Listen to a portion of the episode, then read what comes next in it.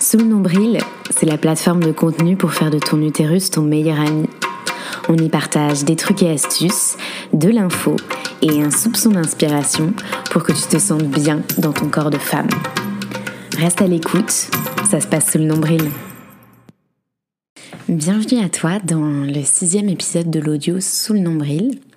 Alors aujourd'hui, ça sera un petit peu particulier. On va sortir un peu de la thématique du cycle menstruel car euh, je vais te lire une histoire.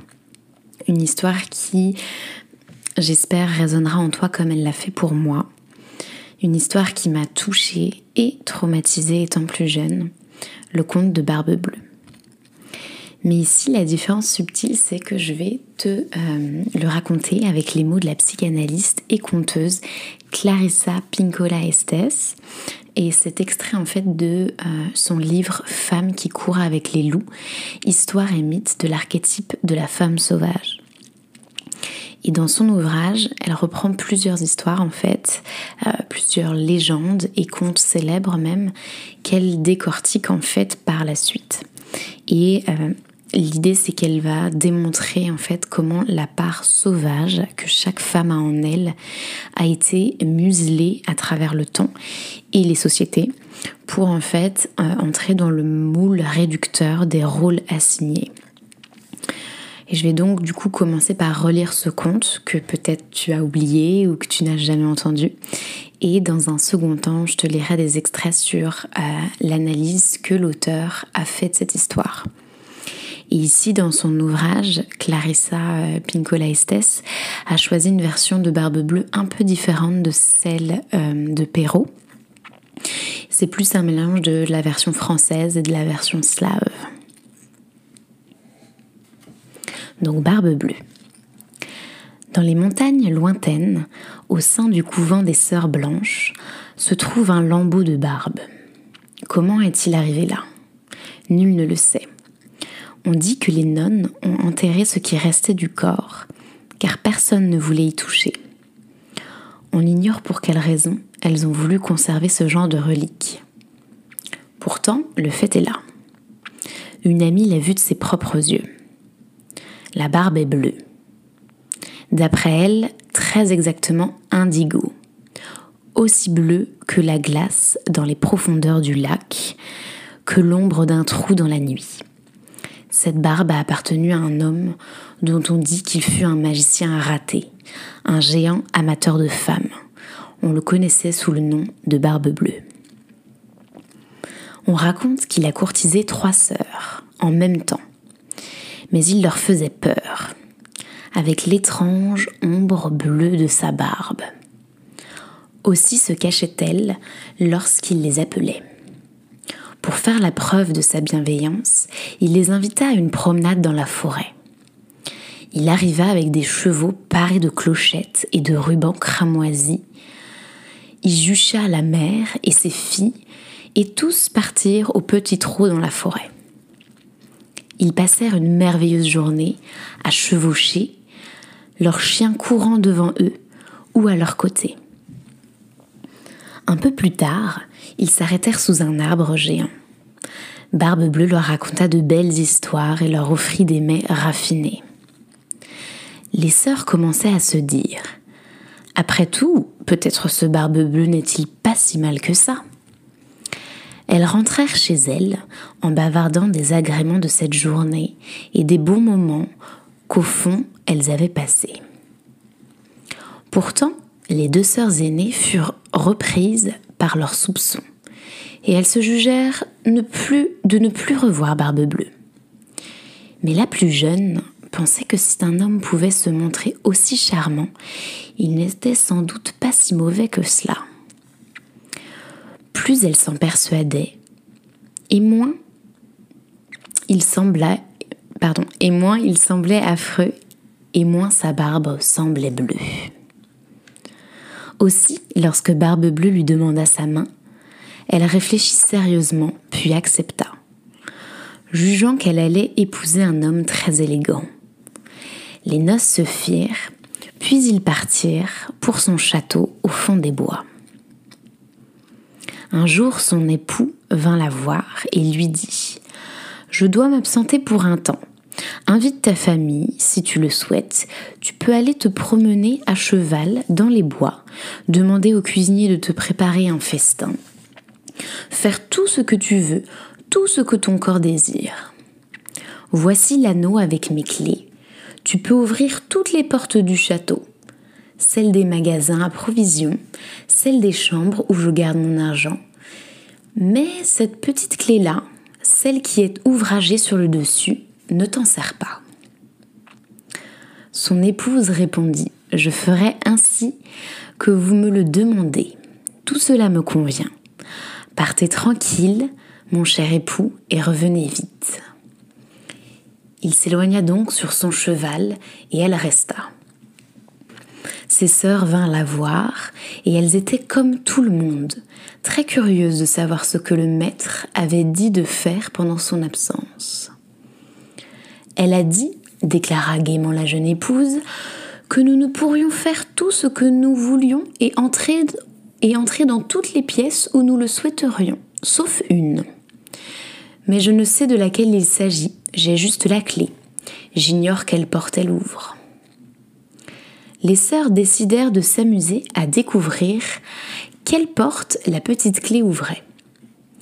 Le château avait deux étages et chaque aile avait 100 pièces.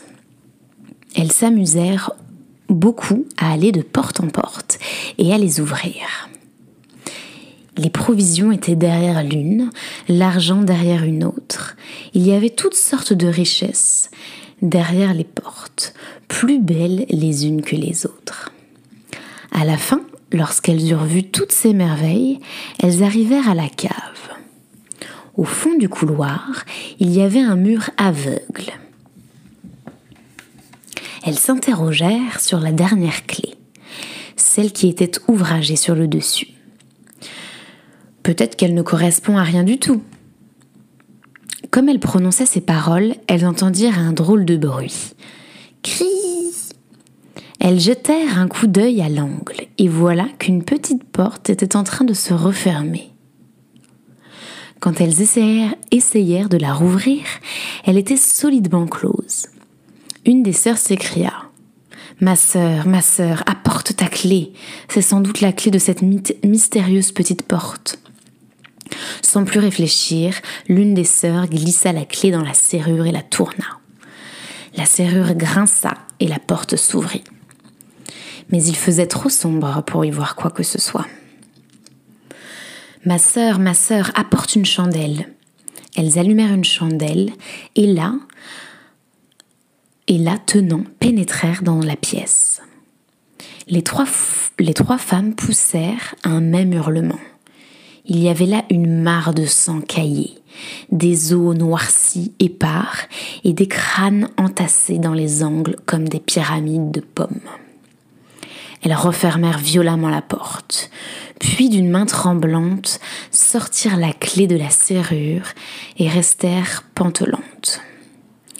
Leur poitrine se, soulevait. Oh mon Dieu, oh mon Dieu.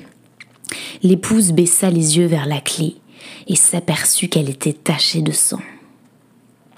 Horrifiée, elle essaya de la nettoyer avec le pan de sa robe, mais le sang demeura. Oh non, s'écria-t-elle. Chacune des sœurs prit la minuscule clé dans ses mains et s'efforça de lui rendre son aspect premier, en vain. L'épouse cacha la minuscule clé dans sa poche et courut à la cuisine. Lorsqu'elle y parvint, sa robe blanche était tachée de rouge de la poche à l'ourlet, car la clé pleurait lentement des larmes de sang pourpre. Elle ordonna à la cuisinière Vite, donne-moi du tissu de crin. Elle récura la clé, mais celle-ci ne cessait de saigner. Des gouttes de sang rouge vif en tombaient. Elle alla dehors et mit dessus des cendres de l'âtre, puis la récura de nouveau. Elle la présenta à la chaleur du feu. Elle y posa de la toile d'araignée pour faire cesser le flot. Rien n'y faisait. Le sang continuait à couler. Elle se mit à pleurer. Seigneur, que vais-je faire se dit-elle. J'ai trouvé. Je vais mettre à part la petite clé. Je vais la placer dans la garde-robe et fermer la porte. Ce n'est qu'un mauvais rêve, tout va s'arranger. Ainsi fit-elle. Son époux revint dès le lendemain matin. Il entra dans le château en, appelant sa femme. Alors, comment cela s'est-il passé en mon absence? Bien, monsieur mon époux. Et comment sont les magasins à provisions grommela-t-il. Très beau, monsieur mon époux. Et les chambres où je garde mon argent gronda-t-il. Très belle, monsieur mon époux. Alors tout va bien, femme. Tout va bien, monsieur mon époux. Dans ce cas, chuchota-t-il, mieux vaut que tu me rendes mes clés. Au premier coup d'œil, il vit qu'une clé manquait. Où est la plus petite clé? Je, je l'ai perdue. Oui, je l'ai perdue. Je me suis promenée à cheval, l'anneau avec les clés est tombé et j'ai dû en perdre une. Qu'as-tu fait avec cette clé, femme? Je, ne me souviens pas. Ne me mens pas. Dis-moi ce que tu as fait avec cette clé. Il attira son visage, à lui comme s'il voulait la, la caresser. Mais au lieu de cela, il la prit par les cheveux. Femme déloyale, hurla-t-il en la jetant à terre. Tu es allée dans cette pièce, n'est-ce pas? Il ouvrit sa garde-robe. La petite clé sur l'étagère du haut avait laissé couler le sang rouge sur la magnifique soie des robes qui y était suspendue. Maintenant, c'est ton tour, ma belle, hurla-t-il, et il la traîna à la cave jusqu'à ce qu'ils arrivent devant la terrible porte. À peine Barbe Bleue avait-il jeté un regard incandescent à la porte que celle-ci s'ouvrait devant lui, révélant les squelettes de toutes ses anciennes épouses. Et maintenant, rugit-il. Mais l'épouse s'était accrochée au montant de la porte et ne lâchait pas prise, tout en le suppliant de l'épargner. Par pitié, promettez-moi de me de me préparer à mourir. Donnez-moi un quart d'heure avant de m'ôter la vie, afin que je puisse me mettre en règle avec Dieu. Entendu, grinça-t-il. Tu as un quart d'heure, mais tiens-toi prête. L'épouse monta les escaliers quatre à quatre jusqu'à sa chambre et demanda à ses sœurs de faire le guet sur les remparts du château. Elle s'agenouilla, mais au lieu de prier, elle appela ses sœurs. Mes sœurs, mes sœurs, voyez-vous arriver nos frères? Nous ne voyons rien, rien que la plaine à perte de vue. Et à chaque instant, elle cria en direction des remparts. Mes sœurs, mes sœurs, voyez-vous venir nos frères? Nous voyons au loin un tourbillon de poussière.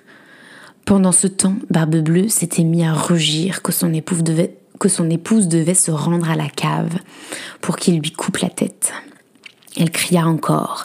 Mes sœurs, mes sœurs, voyez-vous venir nos frères? Barbe Bleue appela de nouveau, d'une voix terrible, et entreprit de monter lourdement les marches de pierre. Ses sœurs s'écrièrent. Oui, oui, nous les voyons, nos frères sont là, ils viennent d'entrer dans le château. Les pas de Barbe Bleue résonnèrent dans le couloir et s'approchèrent de la chambre de son épouse. Je viens te chercher, tonna-t-il. Ses pas étaient si lourds que les pierres du couloir vibrèrent et que le sable du mortier se, répandit sur le sol. Au moment où Barbe Bleue entrait pesamment dans sa chambre, les mains tendues pour s'emparer d'elle, ses frères débouchèrent à cheval dans le couloir et pénétrèrent au galop dans la pièce. Ils repoussèrent Barbe Bleue jusqu'au garde-fou.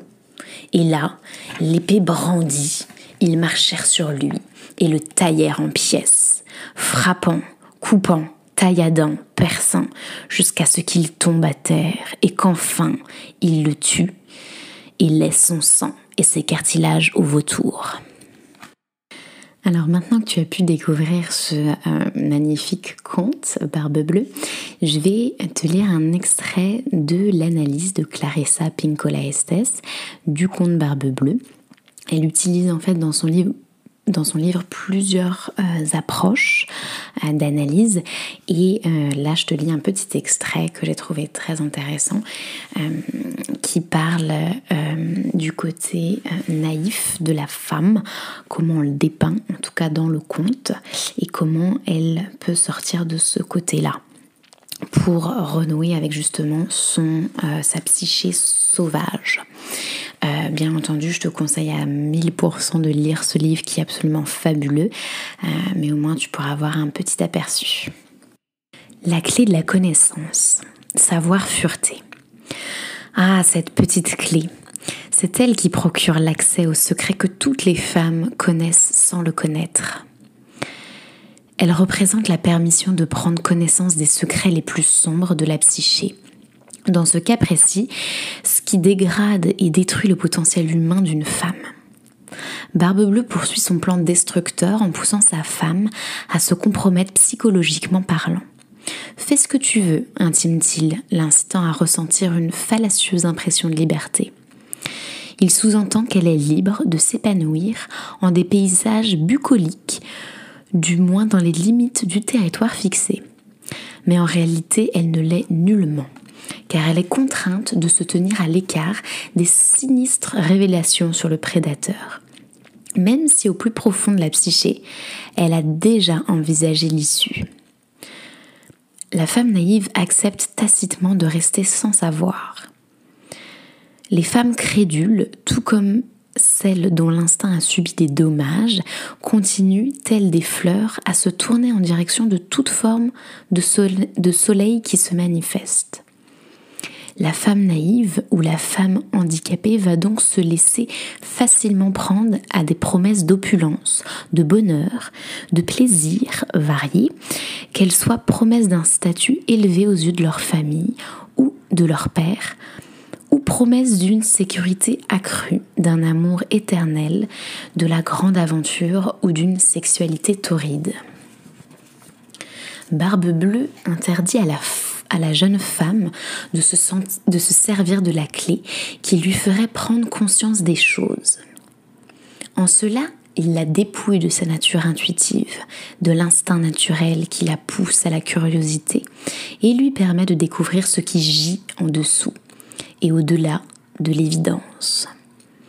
Sans ce savoir, la femme est dénuée de protection si elle essaie d'obéir à l'injonction de Barbe Bleue de ne pas se servir de la clé, elle choisit la mort pour son esprit. En choisissant d'ouvrir la porte de la terrifiante pièce au secret, elle choisit la vie. Dans le conte, ses sœurs viennent la voir et elles étaient, comme tout le monde, très curieuses. L'épouse leur dit gaiement Nous ne pouvons faire tout ce que nous pouvons faire tout ce que nous voulons, sauf une chose. Et les sœurs décident de s'amuser à chercher à quelle porte correspond la petite clé, avançant à nouveau vers la prise de conscience.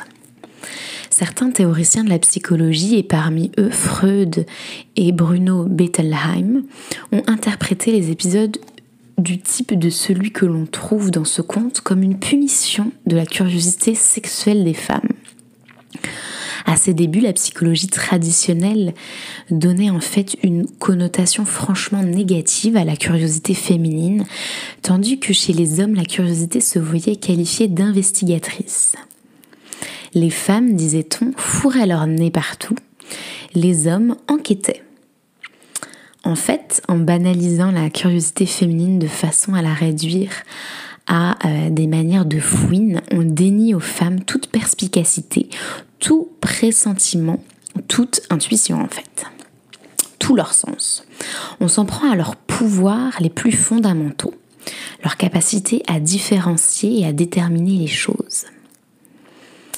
Donc, considérant que les femmes qui n'ont pas encore ouvert la porte redoutable sont aussi celles qui se précipitent dans les bras de Barbe Bleue, il est fortuit que les sœurs aînées jouissent d'un instinct de curiosité sauvage intact. Elles sont les représentantes de la psyché individuelle de la femme, les petits coups de coude en quelque sorte qui viennent du fond de l'esprit, lui remettent en mémoire ce qui est important. Il est important de trouver la petite porte, important de désobéir aux ordres du prédateur, et il est absolument essentiel de découvrir ce que cette pièce a de particulier. Pendant des siècles, les portes ont été faites de pierre et de bois. Dans certaines cultures, on pensait que l'esprit du bois ou celui de la pierre demeurait dans la porte, et on faisait appel à lui en tant que gardien de la pièce. Jadis, il y avait plus de portes dans les tombeaux que dans les demeures, et l'idée même de porte signifiait qu'à l'intérieur se trouvait quelque chose ayant une valeur spirituelle ou devant être contenu. Dans le conte, la porte est décrite comme une barrière psychique, une sorte de sentinelle placée devant le secret. Ce gardien qui se trouve dans la pierre ou le bois nous rappelle à nouveau la réputation de mage du prédateur. Une force psychique qui nous embrouille et nous emmêle comme, comme par magie, de sorte que nous sommes empêchés d'avoir connaissance de ce que nous savons. Lorsque les femmes se découragent ou découragent les autres de plonger dans les profondeurs, elles renforcent cette porte ou cette barrière. Pour la forcer, cette porte, il convient d'employer une contre-magie adéquate. On la trouve dans le symbole de la clé. En matière de transformation, il y a un acte essentiel. Poser la bonne question. C'est valable dans les contes de fées, en analyse, dans l'individuation. La bonne question fait émerger la conscience. La bonne question, correctement formulée, naît toujours d'une curiosité fondamentale à propos de ce qui se trouve derrière. Les questions sont les clés qui ouvrent d'un coup les portes secrètes de la psyché. Les sœurs ont beau ignorer quel trésor ou déguisement se trouve derrière la porte, elles ont recours à leur bon instinct et posent précisément la question psychologique. Où penses-tu que se trouve cette porte et que peut-il bien y avoir derrière? C'est à ce moment-là que la nature naïve commence à mûrir et à se demander Qu'y a-t-il au-delà des apparences? Qu'est-ce qui fait que cette ombre se projette sur le mur? La jeune nature naïve commence à comprendre que s'il existe quelque chose de secret, d'interdit, quelque chose qui projette une ombre, il faut aller voir ce que c'est.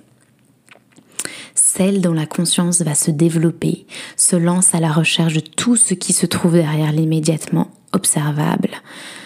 Le pépiment dont la source est invisible, une fenêtre obscure, une porte qui se lamente, la raie de lumière sous le seuil.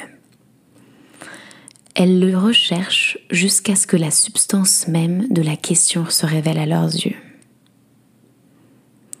Comme nous allons le constater, c'est la capacité de supporter ce qu'elle voit qui permet à une femme de faire retour à sa nature profonde, là où elle sera soutenue dans, toutes ses pensées, ses émotions, ses actions. Et là, je souhaitais en fait terminer cet épisode par, euh, par euh, l'avant-propos de ce livre, afin que chaque femme n'oublie pas cette part instinctive, sauvage, cette force naturelle qu'elle a en elle. Avant-propos. Nous éprouvons toutes un ardent désir, une nostalgie du sauvage, dans notre cadre culturel, il existe peu d'antidotes autorisés à cette brûlante aspiration. On nous a appris à en avoir honte. Nous avons laissé pousser nos cheveux et nous en sommes servis pour dissimuler nos sentiments. Mais l'ombre de la femme sauvage se profile toujours derrière nous au long de nos jours et de nos nuits. Où que nous soyons, indéniablement, l'ombre qui trotte derrière nous marche à quatre pattes. Clarissa Pinkola Estes, Cheyenne, Wyoming. Merci à toi pour ton écoute et à mardi prochain pour un nouvel épisode. Pour encore plus de contenu, n'hésite pas à suivre la plateforme Sous le nombril sur Instagram. Tu trouveras le lien dans le descriptif de l'audio.